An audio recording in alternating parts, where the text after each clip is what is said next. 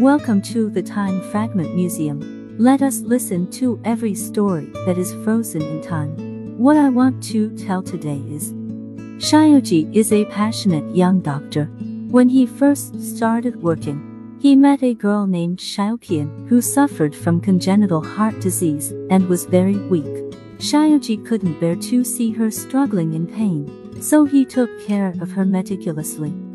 And Xiaoqian was originally a sunny and cheerful girl, but her personality became withdrawn and introverted after she fell ill.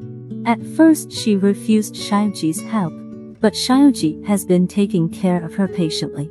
They became friends first, and Xiaoji would chat with Xiaoqian, tell his experiences and make him laugh. Later, the two gradually fell in love, and Xiaoji devoted himself even more to taking care of Xiaoqian.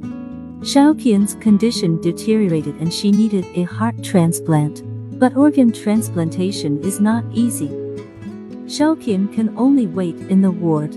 During this period, Xiaoji quit his job and devoted himself to being with Xiaoqian. They snuggled together, talked about various topics, laughed when they were happy, and encouraged each other when they were sad.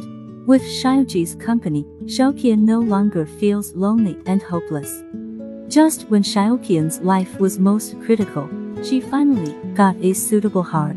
Xiaoji accompanied her to complete the operation and stayed outside the ward day and night.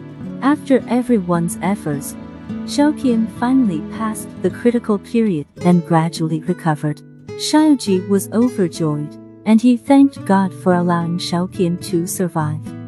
After being discharged from the hospital, Xiaoqian still needs regular follow-up visits and follow-up visits.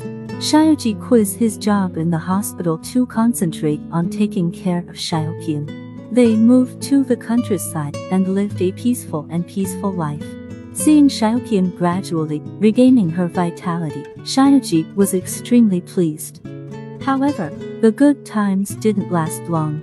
Xiaoqian's body still sometimes has rejection reactions. Whenever she was seriously ill and hospitalized, Xiaoji would accompany her day and night. He comforts her with gentle words and keeps her upbeat. Xiaoqian is no longer afraid of getting sick because she knows that Xiaoji will always be with her. As time goes by, they depend on each other for life. Even though her body is not as good as before, Xiaoqian's heart is full of sunshine. Whenever she saw Xiaoji's haggard face, she would give him strength with a smile. Life is wonderful because of love. Xiaoqian thanked God for allowing her to meet Xiaoji. They have gone through the ups and downs of life together, and their aging bodies are still warm. When they hug each other and sleep, they can still feel the beauty of life. For a lifetime, as long as love is far, companionship is as long as it is.